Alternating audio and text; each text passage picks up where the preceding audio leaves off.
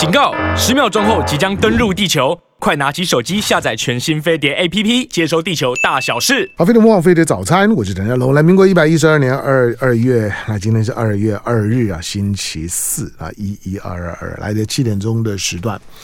那礼拜礼礼拜四的时间，哎，你知道我我的我礼拜四通常在干嘛？哎，我不知道哎。哦，我是尹乃金，自己先介绍一下。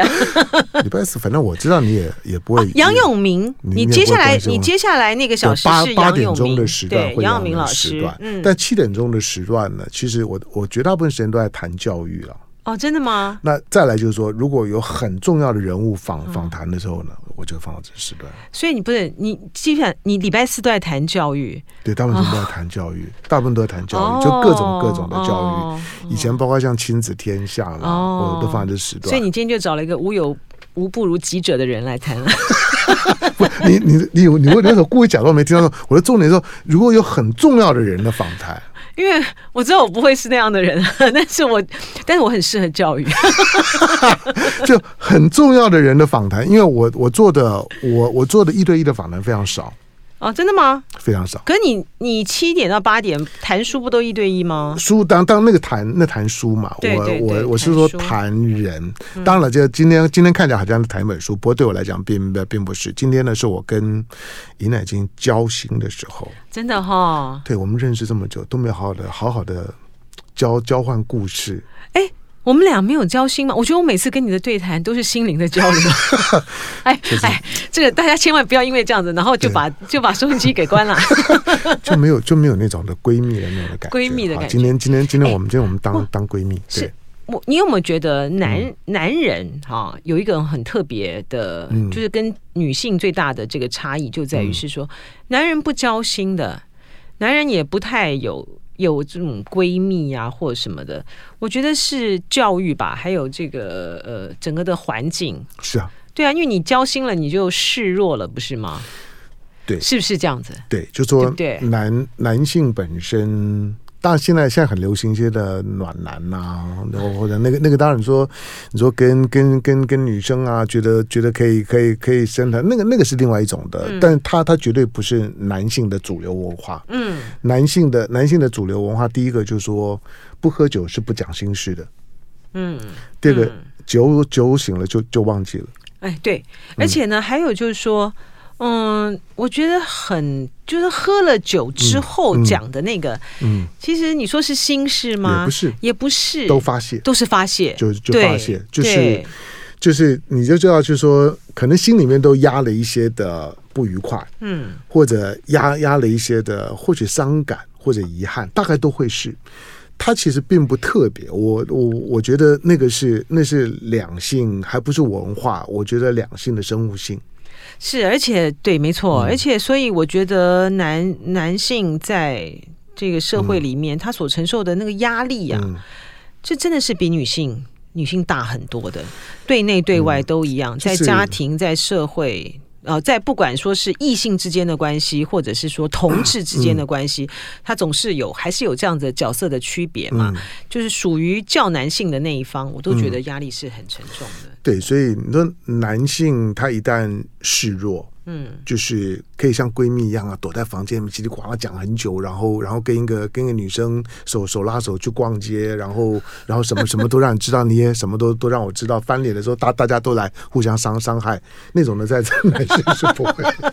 就是你你你基本上不会你讲的你讲的最后面那个真的是重点哎，翻脸的时候互相、啊、翻脸的时候就互相互相伤害，在这里就是互相互相互相把把把把柄都交在对对方的手上，啊、好，好可怕、哦。而且当我发发现你有些秘密没有跟我讲的时候，那视同背叛，因为因为我会认为你没有把你的把柄交交给我。哎，我觉得这点我真的是不懂，嗯、为什么要这样子啊？为什么要这样子死生相许啊？这个人生有这么严重吗？我知道你不是，可可是我相信你应该知道，大部分的女女女生都是。是，对呀、啊，有这么严重吗？对呀、啊，就是等着有有一天，就是要互相抓着对方。所以为为 为什么为什么女生的闺蜜对于一个被她视同闺蜜的人，竟然有一些事情没有告诉她，她会非常在乎。对，她会觉得，那有一天当我们翻脸的时候，武器不对等。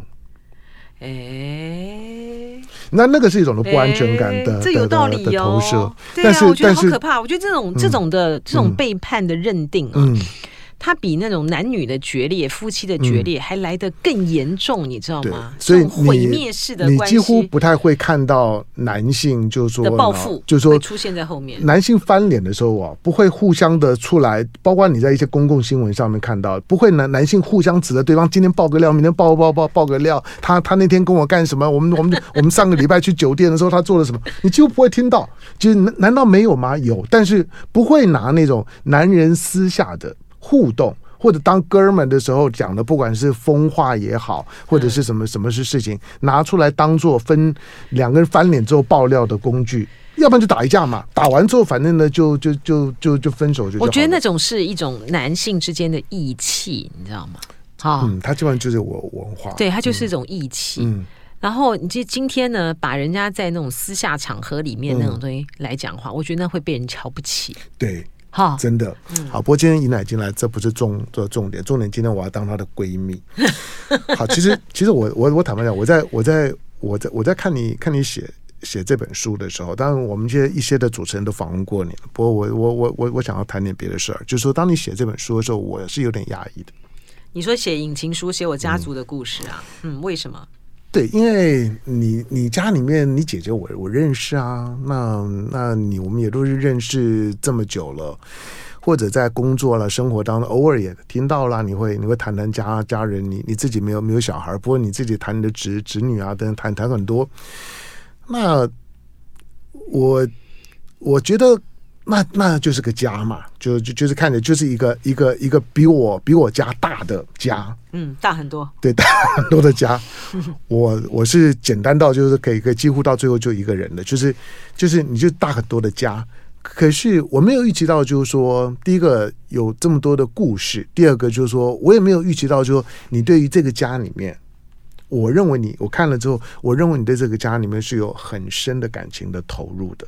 嗯，这个是我没有没有想到的。嗯，家这样子一个家，好，我回头问一个很根本的问题：家对你的影响是什么？嗯，这个题目看起来好像很很明确啊，但是真的很难回答哈。嗯嗯，我觉得我们家就说唐湘龙会有这么深的这个感触啊，当然就是因为我们是一个两岸家庭啊。嗯嗯呃，我父亲在到台湾之前，在大陆有很大的这个家族，有一个很完整的家啊。嗯，呃，他有太太啊，有两个小孩，有这个妈妈啊，那有一个很大的一个家族。然后到台湾呢，嗯、又形成了另外一个很大的一个家啊，嗯嗯、娶了我妈妈，然后有四个呃小孩。然后呃，这两面这两边呢，牵扯到的就是在于是说，我们怎么去看大陆的那一。那一家人啊，嗯、然后我妈妈怎么看大陆的那一家人？嗯，你知道这里面有一个身份的问题啊。我是到呃写书了，然后之后呢才开始去想的。但我从来也没有问过我妈妈啊。嗯、就在是说，呃，在我这个大陆的这个大妈，我们都叫大妈啊。大妈呢还没有过世的情形之下，或者是说我。我爸爸跟我妈妈结婚的那个时候，嗯、其实我妈妈并不是很清楚，就是说大陆的那个，因为我爸也不清楚嘛，大陆的这个太太，呃，到底还还在不在，还在不在？可是就我父亲来，就就我妈妈来讲的话，如果说大陆的这个呃太太是过世的话，那我爸爸就是续弦呢。嗯，那如果说他还没有过世的话，那我妈妈是什么呢？我妈是重，重婚，对、嗯、我妈是二房吗？嗯，我就说从一个女人的角度来讲，嗯、你为什么这个身份很重要？对、嗯、你为什么就愿意就在当下的时候，他其实就接受了哈？嗯、因为我父亲的时候，嗯、呃，结婚前的时候当然是。嗯当然就是瞒着我妈在大陆结过婚了哈，嗯、然后呢，婚后因为我父亲是军人嘛，他是《青年战士报》的总编辑，嗯、那他军人这个呃结婚是要写报告的，嗯、所以呢，我妈就有一天发现他在这个家里面，就是我爸怎么这下班回来不睡叫他睡觉不睡觉，然后呢就在那个书桌就在那边桌子前面那边犹豫弄搞半天，然后就是问了他，我爸就终于讲了，因为他要写七王，嗯，他才能够结婚啊。我爸填不下去，嗯，你因为你这样子就等于是判定他死，嗯，就那种心情是多么的挣扎，多么的痛苦啊，所以他写不下去。那我妈就接受了，我妈就接受了他在大陆有妻子的这样的事实。所以我们从小呢就知道说，啊，大陆有大妈、有大哥、大姐，有个祖母或什么。嗯、所以你说家对我来讲就是一个，后来这个是不隐瞒的。嗯、对对对对，我们从小到我们从小就知道，就是一个好大的一个两岸的一个一个聚合。嗯，就说那个那个长长的这个海峡。在两岸能够公开的通信之前，它就是一个秘密的哈、嗯，要要承担很多压力的哈。我父亲想方设法的，一直要跟对面，嗯，对岸能够取得联系的一个那么宽阔的、充满着恶水和政治氛围的一个海峡。而当我们在真的能够重新取得联系的时候，嗯，我妈妈呃对待。这个呃，我们大陆的这个家人，我们之间的往来的这么的密切，所以家对我来说，它它不是一个单纯的，好像就是一个呃呃这个成长啦啊，或是什么读书的地方，他有很多的情感的这个牵绊，嗯，还有很多这个历史积累的恩怨跟很复杂的情绪在里面，其实很。很很特别，嗯，对，也因为这种的特别啊，我们这些外省第二代，嗯，我们都在没有任何自主权的情况之下，我们的家的概念被政治力给切割了，嗯，然后到了我们二十几岁的时候，我们又当政治力拿开了之后，我们又自己要去把它再缝合在一起。那那个缝合，那一定一定一定有纹路嘛，也也也很难完全缝合。但是老一辈的在，对我们来讲，或或许那些感情是是淡的了。坦白讲，没有没有一起的成长成长的经验，叫哥哥的，叫叫姐姐的，叫叫什么的，那个那个叫叫归叫。可是你没有成长的经验，你在一起啊，讲讲讲不了二十分钟的话。其实讲不了二十分钟的话，那你甚至于要要要发 line 呀，要问候啊，在三三五天之后啊，连话都讲讲不出来。那基本上面他就不是在一个生活圈子里面，可是老一辈的感情在，所以往往是当老一辈在，那个那个那个缝合的家就还在，老一辈走了，那个那个缝合就没有意义了。他大概都会是这样的情况。好，不过对我们这第二代来来讲，我们终究我们还会从。父母亲身上听到很很多，嗯，我们的下一代就就就不会了，就就不会再再再听到听到我们去传传承父母亲讲的故事。好，尹乃菁在写这件事情之后，除了除了那个那个家，显然到了在你的一生当当中来来讲，很多的很多记忆片段，在你回忆的时候，我觉得我认识的尹乃菁，我在看这本书的时候。我觉得就比较懂懂你了，而且而且就看到了另外的那那那一面。真的吗？对啊，对，平常平常我看到你就这个样子，干嘛嬉皮笑脸？对，就就是戏家的，就是我们因为平常我们大部分都聊过、嗯、聊过聊聊工作嘛，嗯，要么就是就是同同事朋友朋友之间的一些一些一些有有有的没有的屁屁事儿而已。我们我们我们没有没有去聊家里面，顶多隐隐约约的知道知道，哎，我们家大概怎么样，人家大概是这样，隐隐约约，可是不完整。最重要是我们不知道那个家其实在我们各自身身上发生了怎么样的影影响。对，而且他。我们也不是太知道，就是说，每个人不同的这个家庭啊，他对于你自己承载的那个重量，好，到底有多重？对啊，所以我看到你这么多多的人，这么大的家，我看到你的照照片这么的丰富的时候，我说哦，家是这个样子，跟我还是真不一样的。好，来进广告，回头之后继续跟奶金聊。啊，飞碟不枉费的早餐，我是谭家龙。来，今天礼拜四的时时间来聊尹乃菁。其实也也不是只只聊尹乃菁，大家当然都都认识你。那乃菁呢写这本书《隐情书》，尹乃菁的家族的情书。好，那这这这本这本书呢，呃，时报时报呃，在东东北东北东北是那个那个那个那个谁对李呃李静怡，就是李登辉以前以前办公室的机要。嗯，好，那东北出版。但是我觉得，我们我们在我们只是只是到了这个年纪的时候啊，我们这些的外外省第二代，我们都开始做一些的自己的生命的历程的反省吧。我我我我很羡慕，就我看到我看到哇，你有这么多的相相片啊，而且每个相片你都可以叫得出来，这是谁？那谁？那谁？包括大大陆的那些的那些朋友，你都叫得出来说这个是谁？那是谁？我只有一张照片。你小你自己很小很小的时候照片。我我在七岁以前只有一张照照片。嗯，嗯我曾经跟啊讲讲讲讲过我的故事好了。我我我曾经那时候我跟张大春我们在做春龙会的时候。有一天呢，因为我们在我们是我们是四点四四十五分春龙会，所以我大概都是四点钟以前到，开始准备一下，然后然后跟张大春哈拉一下。香龙，你是这种人吗？你会四点前到？好，不，这不是重点，好来，请继续。那是下午嘛，请继续。好，然后呢，那那天呢，那天张的张大春呢就看到我就觉得，哎，你今天看起来精精神不太好，就是好像就。就就就是情情绪好像也也也不是太太那个，呢。对我我我他他问我说发生什么事，我说也没什么事啊。我我说我做我做做了个梦，还在做梦有什么了了了不起的？每天都都做梦。我说我说不，我说我这个梦是特特别的。我说我这个梦呢，我这辈子已经不知道做过多少回了。他说他说怎么样的梦？我我说那那那个梦超无聊。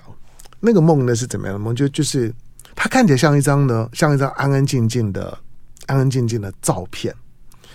那就是一个大草原，那个那张那张照片是一个草原，有阳光，草原，草原呢，在我的在我的视视角的投射的那个草原的前方，那有一块大石头，嗯，那在那块的石头上面呢，站着一个一个一个一一个小孩，那个那个小孩呢，大概三三三岁左右，身上呢穿着穿着那个那衣衣服。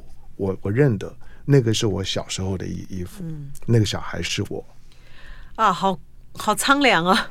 那个画面啊，那个画面，那个那个那个梦，可能几分钟的时间，除了风吹的时候啊，我会看到那个草在动，其其他的都是不动的。你是哭着醒来吗？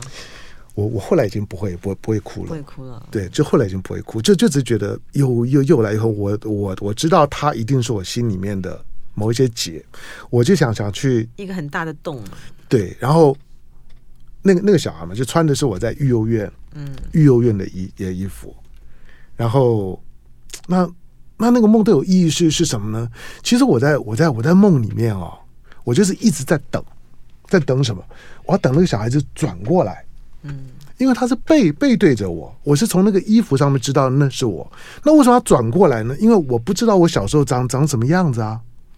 所以他转的转不过来，他就永远转不过来。嗯，因为转过来要要有一个我认得的样子，可是转不过来是因为我根本不知道我小时候长长什么样子。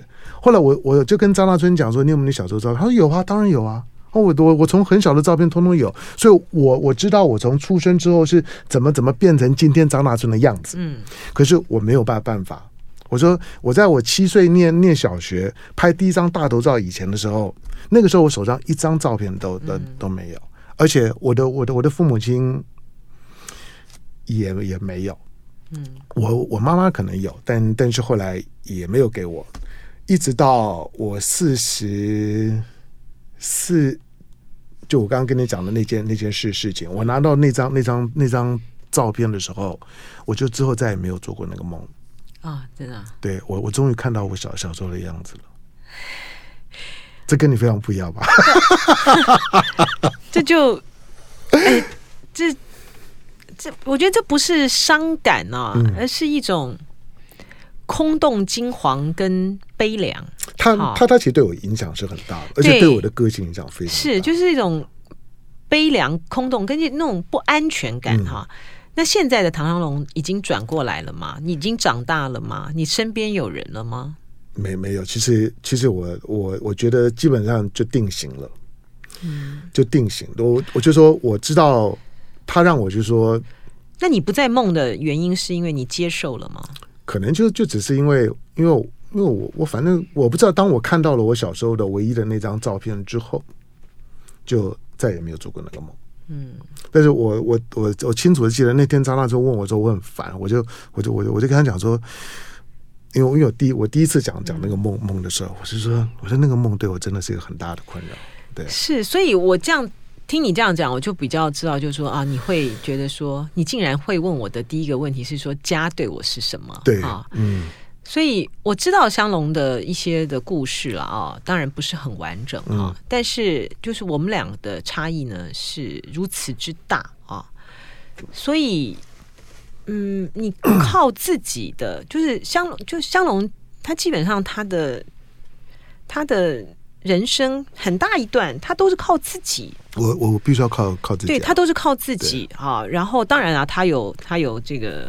他有父亲，他有父亲，有这个有爸有妈妈啊，但是呢，他的成长，我觉得那样子的一种孤单哈，就是像他一个背对着镜头、背对着镜头的那个三岁小孩一样，嗯、他一直在他的这个生命里面，他很大的部分呢、嗯、都是。背对着这个镜头，对，然后张大生呢张老师说：“你把它写下来，写下来。”张张大生第一个想这么好的故事写了，我说：“我说我我我不要写，我就只是就是一直困扰我。”然后他只能够一直往前，对哈，因为不管是他要挣学费，挣他的这个呃生活上面的需要，他要去照顾他的这个家人啊，所以就不像我，我完全不一样。哈，我们从小呢，就是说虽然说家里面那。从小，那我们这种军工教家庭，怎么可能会很很富裕嘛？哈，都是这样子的，都这样子的一些生活。可是我的家族的支援跟我的家族的那种力量的支撑很大很大，一直到我会感觉到非常的大，一直到现在都是如此哈。然后呢，你说像我们对我们呃。大陆的这些的家人，而且我们不只是我们最是最亲的家人，嗯、我们是有个好大的一个家族，我们家亲戚很多。我就是看了之后我就觉得亲戚非常多，所以我才问问你那个问题啊。对对对对，嗯、就是那个是那个是不不一样的哈，嗯、就是说，而且他那个那个真的是一个是那个是真的是一种家人的这个对待，嗯、不是基于一种义务或是基于什么样，嗯、而且就他就是情感啊，嗯，嗯，而且在。而且你知道，我们在这个两岸开放探亲的这个时候，很多家里面就出现，就是说，哇，好像多年的这个秘密被揭穿了。哦，你怎么原来你在大陆已经有一个什么、嗯、有就有这个结婚啦，好有什么的，嗯、然后你就面对到就是说啊，你要寄钱给这个大陆，嗯、然后还有就选，嗯、还有最重要的就是一个选择的问题，嗯、你要回去吗？还是你要留在这里？嗯、对，好，而且他那个不只是在开放一开始的时候的选择。嗯还有就是，就是临终前的选择，嗯，okay, 你知道吗？就说啊，我是要，这我倒没有想到，我要，我要，我要死在哪？对，我要死在谁身边？我要埋骨在哪里？对，以后，以后，以后就是。那那个那个其实对活人来来讲就是一个祭祭祀，可是对死人来讲，可能代表的他的他的终极的认同。对，就是你要埋在哪里，嗯、然后就是呃家人就说、嗯、啊，你今天是要这个返乡定居了吗？然后你这你就不要台湾的这个家了吗？还是什么什么怎么这些？然后或者是说啊，你想要返乡定居，但大陆的人不要你呀、啊。对，他觉得如果说哎你也没什么钱，你也没什么的话，他们可能也没有要奉。这些事情在我们家都没有发生过。对，所以这真是天大的天大的幸幸运啊！所以我觉得我妈非常的伟大。嗯，我就说我妈做的这样的决定哈，就是她让我父亲呢不用在这个一九四九年被迫的分离之后，嗯，要再做选择。我妈真的很了不起，这不容易啊，非常不容易。嗯，对啊。可是香龙就完全不一样。我们在广告的时候，我们俩还在讲，因为香龙就说 姑，就是叫国东哎哈。对，就是我，我觉得我我的就是他家族很很小，非常非常小，家族很小。那我们家族很大，嗯。大到那个，就是我就说我们小呃，我在书里面也有提到啊，像骆以军，他父亲也是嘛，嗯、他只身来台，然后那当然就是娶了他妈妈，所以他们家族也是很小。所以他一开始看那个《红楼梦》的时候，嗯、他说他看不懂，哈、嗯，因为这家族太大了，然后一一环两环，一重两重，他的那种的感觉，我完全 能能理解。他绝对不会是让你觉得无聊，他只是觉得自己看不懂，很焦虑。那我就说。哎，我从小，我们小时候会考这种社会科啊，会考这种问题嘛，关系，谁谁谁谁谁谁叫什么？哎呀，我最喜欢考这个，因为我们家呢，大到那种每一个位置都有人，我几重我都可以算得清楚。不，因为那种关系到后来啊，就是就是很已经找找不到字眼去去去叫他什么，或者他应该叫你什么。所以我后来学英文的时候，觉得老老外就就很简单，啊，简单对不对？老外老外就是 and and uncle 就这样子，对不对？就是叫哥哥姐姐弟弟弟弟弟妹妹，就说呢表表亲就就一个，他也不会再再跟你堂堂兄弟表兄弟，不用这样分。那 但就就就是这个不够亲疏，不够有别，没有错。但但是我们的我们的人际关系呢，那个家庭太太太复杂。不过因为你的你的你的你的情况，这样因为你的情况，我也我也我也不认为是是在这种的两岸隔离之下的家庭关系当中的有代表性的。因为很多的家庭可能就像你刚刚讲的 case 一样，当他从重新重新知道了之后。他其实都会有一场风暴的，嗯嗯，心里面都会有些一样的感觉。其实不管那个时候的夫妻是不是相爱，年年纪是多少，但是总是觉得你是我的，嗯，你要对对这个家要要负责，你不可以回去。可是对于当爸爸，大部分是爸爸，爸爸会会觉得我对不起他们，嗯，那分分开这么久了，我想要知道，而而且不是只有。这个那时候已经并不是一个爱人，或者说是或者说这妻妻子、小孩儿，有的时候是他的他的记忆啊，他的他的前半生的记忆都都在那那地方，他当然会想弥补、想联系。这个时候呢，他就变成冲突跟矛盾。对。可是在，在在你们家里面，我觉得你你刚刚讲的对，就是你妈妈第一时时间就能接受。这个很了不起，这我觉得这很了不起，而且这是妈妈的个性吗？我觉得我妈的个性，因为她很强悍、嗯、啊，就是她的个性里面有很好强的那一面。嗯，因为婚前的时候，我舅舅就觉得说我爸又已经是总编辑了啊，嗯、然后嗯、呃，年纪也不小嘛哈，嗯、因为跟我妈妈。那时候是说差十五岁啦，但是他其实是是小报年龄啦，所以事实上是差二十岁。他觉得他在大陆上已经结过婚，所以他是反对的。但我妈一定要嫁，那我妈大概就觉得说，当初就是自己要嫁的啊，啊，非嫁不可。然后你现在被揭穿了之后，他就不愿意回到娘家去哭诉嘛，就不愿意落个就说，你看当初早就告诉你了，就这样，那他就忍忍下来了。而且我觉得从。而且香龙刚才讲到那种情爱啊，就你是我的，这个是我这个，我觉得怎么可以这样子啊被夺去的？我觉得看到我妈妈，看到我大妈，看到我大姑，嗯，哈，看到我姑丈，我姑丈到台湾来嘛，那我大姑在这个镇江，就我看到他们身上在对待的彼此的这个时候，特别是我妈妈和大妈，我就觉得在这种在这种时代的这种不得已里面啊。人的小情小爱真的是太微不足道了。我觉得那种的感觉，就是他们能够相互体谅的那个感觉，在通信的那一刹那，知道彼此都安好的时候，我觉得安好就好。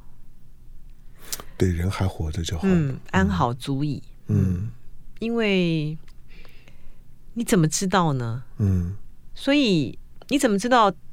你怎么知道他？就是说，因为这样子的不得已，嗯，彼此之间都已经受了太多的苦了，嗯嗯。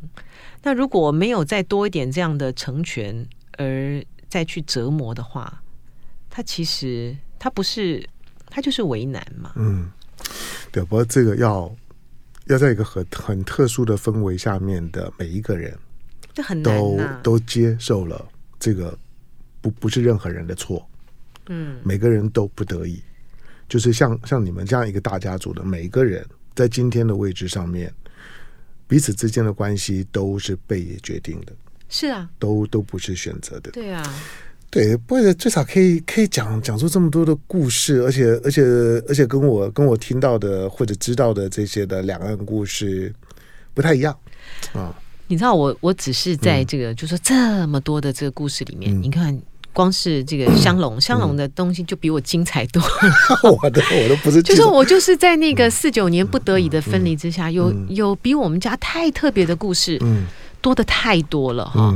我只是把它记录下来而已。我记录下来的目的呢，就是像香龙讲的，我们不希望就是说啊，除了父母的这个记忆之外，嗯，到我们这一代淡薄，到我们下一代就被遗忘。对，对啊，所以我我为什么对我的继父会、嗯、会非常的发发自内内心的，就是说那种的，呃，他是其实他他。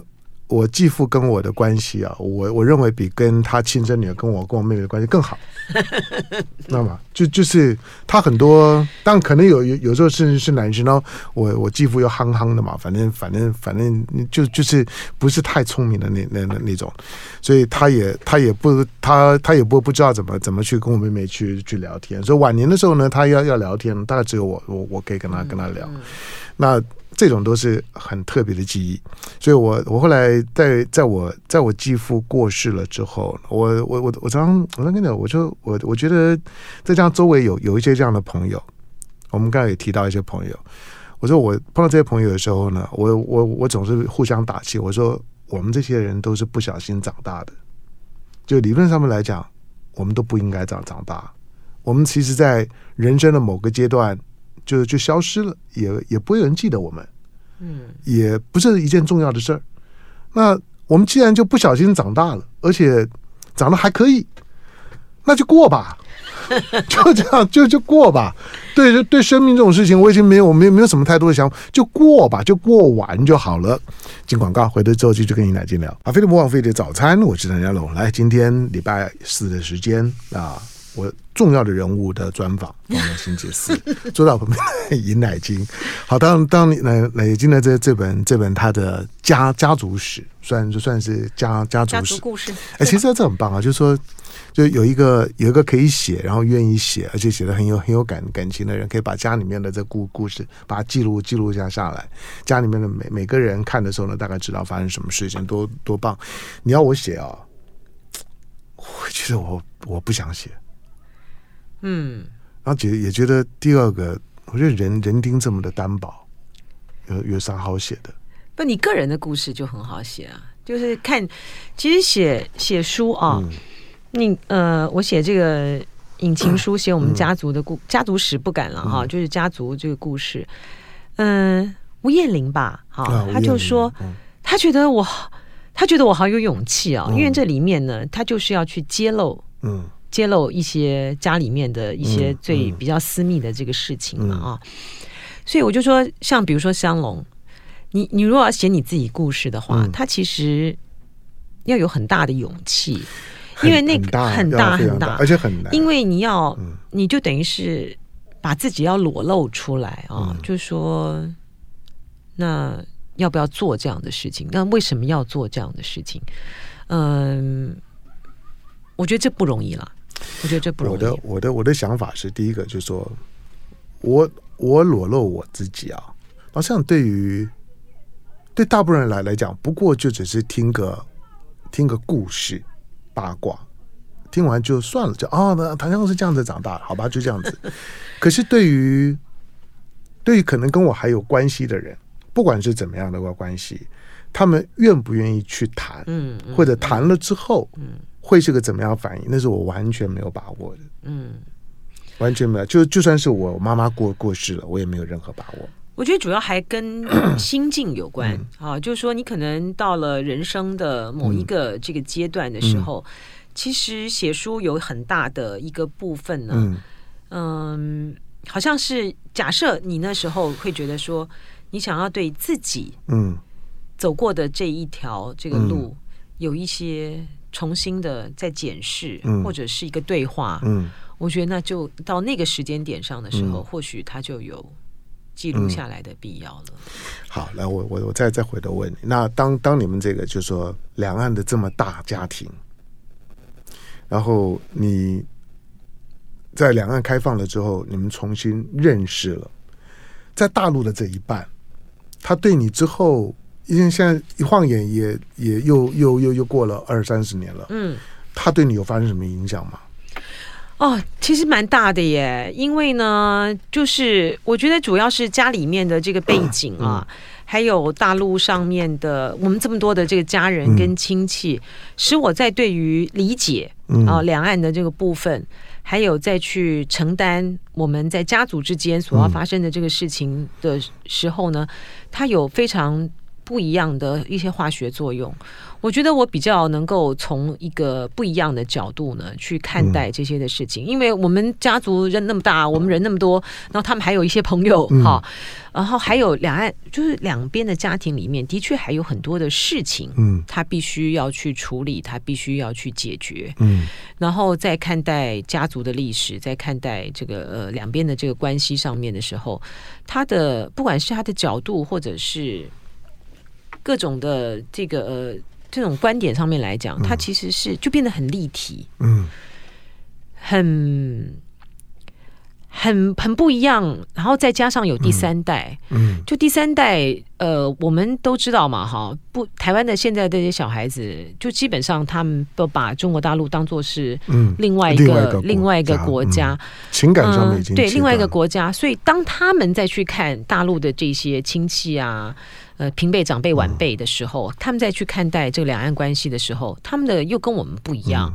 哎、嗯，这不只是台湾哦，就大陆那边其实也是如此、嗯、啊。所以我觉得，呃，嗯、因为我们像我们这样子的这个外甥第二代，嗯、他有一些不同的情感的联系啊，嗯、所以他在去理解和看待这些事情上面的时候，我觉得那个。那个深度和那个宽度其实大很多。嗯嗯，嗯对啊，就是有有没有有没有共同的成长经验啊？那个影响还是很大，还是很大。对，就像彭呃习习近平的老婆彭丽媛，彭丽媛。彭丽媛之之前有有来过台湾，嗯，有来过台湾，那那个接待舅舅嘛，对对，他接接接待单位就讲，就是说彭丽媛到台湾之后的一些一些的活动完了之后，他最最急的事儿，他就一定要脱队，嗯，去看他看他舅舅舅舅，舅舅，就那那个是有感情的，嗯，但当舅舅过世了之后呢，其实这这这些感情呢，也也慢慢就已经淡了。对啊，这些都一样。好，那那当你在写这些东西的时候，有没有有有没有被你写到的人在 complain 说，这尹乃金你写的这样子是不对的？哦，不会耶，没有啊，没。你说我家的人，对对对对对，没没每个人都觉得你怎么都没有都没有再多多写一点呢？我觉得他们可能就算有什么 complain，可能也就嗯也就隐忍不说了吧。这不因为因为我我看这本书，我们家族人很能忍，你有没有发现？而且我我我认为你还有很多可以写的。哦，嗯，这也就是怎么讲哈？就是说，你知道这里面你要裸你要揭露多少，它其实是有个界限的啦。对，啊，对啊，你太太现实的这些的东西。我觉得那个厉害，还有那种的情感，那种太贴近的，其实是写不出来。没有，没有错。因为那种不管是呃揭开来的时候，揭开来的时候，嗯，它未必是未必是喜悦的。嗯嗯，对，好，但不过这当然都是大历史下面嗯被决定的。就今天我们所在的位置，我们的关系。呃，没有没有一样是是我们能决定的，我们都是被决定在在这个位置上面。不过可以写写下来，我觉得嗯，形形成一个一个一个大家的，像是像像是家族记忆史一样。我我觉得那那那那很棒啊，就是 就是回到了那个，就是说我缺乏这样的动力，而而且我会觉得我写下来的东西，我自己都都会觉得太重了。就是我我我我我我想不出任何任何轻快的东西是可以写的，都太重了。所以我才说他要到一定的年纪，嗯、要到一定的距离的时候，嗯，嗯。他才能够拉开来，嗯，可以去面对，嗯，在下笔的那一刹那，嗯，对啊，对，就有点。当然，你的你的你的写作方式不太一样了，但是就是。就像是我在我在我在看看看这个看逝水年年年华的时候，看起来他是唠唠叨叨的在在写很多很多很多把把这周围的每件每件巨细靡的在在在做那样的记录。不过后来你刚你刚你刚那样讲，其实我就懂，就是说你要知道要要对周围的人跟事要做这样子非常细微的记录，其实不太容易。嗯，而且有很多的。就他他这，我就这我的这本书呢，嗯、一方面很近，一方面又很远。嗯，嗯。就说我父亲两千零五年就过世了，好、那我妈妈呢是前年过世的啊。嗯、就在我父亲刚过世的那个时候啊，就有出版社，嗯，就是说希望我写两岸这个，就是我们家家族的这个故事，嗯、可是那个太近了，嗯，你就觉得痛很深，嗯，写不出来，嗯，好，那也没有办法梳理干干净清楚，嗯，然后呢，可是等到我妈妈啊那时候就说我的书写到后面，那我妈妈的身体状况已经很不好的时候，我那时候突然又觉得很近了，很迫切的觉得很多东西来不及，嗯。就你很多事情呢，哎，为什么都没有问清楚呢？嗯，为什么他那时候会这样？为什么会这样？为什么会怎么样？为什么都没有问呢？呃、有时候说就是又远又近，你又你又疏离又急迫。你问的话，必须要长长辈就一定会会会讲吗？会耶。嗯，其实我觉得会，而且你不觉得呃就。我不知道一般这个人是什么样的状况，但我觉得我妈妈是她年纪越大，她其实是越坦率，嗯，好，她越能够面对她自己，她的个性，她各方面什么，她都是，嗯，对啊，所以她会愿意说。跟我妈不一样，我妈，我妈，我妈，我妈去年过过世，嗯，她在她在过她在过世前的时候，嗯，我都还可以感觉到，她她对于所有所有的呃。大部分我我想知道的事情，他都跟人，他都还是抱持非常强烈的恨意的，嗯，而且那个恨意是他认为他是对的，大家都对对不起他，那个就很难很难去对话，知道吗？嗯，就是你甚至会感觉到，就是说我我跟他的关系好，比如我也我也不会啊，我我我跟我妈的关系，跟我跟我继父关系就就不一样，我跟我这继父呢，到晚年跟哥们一样，可是跟我妈啊，就就是。那个是，他很依赖我，可是一见面就紧张。那那种的那种的紧张，你甚至于到了后来，我可以理解到，他把他的很多的不愉快就发泄在你身上，都投投射在我身身身上。对于我跟他的这种的关系的任何的改变，他都视同是对他的最核心的背叛。那个那个那个那那个那个是你无法想想象的。真辛苦啊！对对，所以所以所以不所以看到刚看到你写作，我觉得哎，还蛮蛮蛮好玩的。有人可以这样写。好，当然这这本书呢，这是呃尹乃菁的引引情书。那呃，给年轻的你们，当然讲讲是这样讲了，但其实透过他自己的家庭，也在也在思考。其实我们在这大框架里面，尹乃菁为什么是今天尹乃菁？我为什么是今天的的我？其实背后都有一个身身不由由己的大环境，把我们推推推。不过。到这一刻为止，往未来看的时候，我相信尹乃菁大概想法跟我一样，就过下去呗？嗯，就过完就好好过就就好了，其他的想想那么多干嘛？再想也没有用了。好，感感谢呢收看了今天的这个飞碟早早餐，感谢呢进来，谢谢香龙，谢谢。好，我们今天我们并不算交交换秘密，因为我们都已经公开讲了，以后再再聊吧。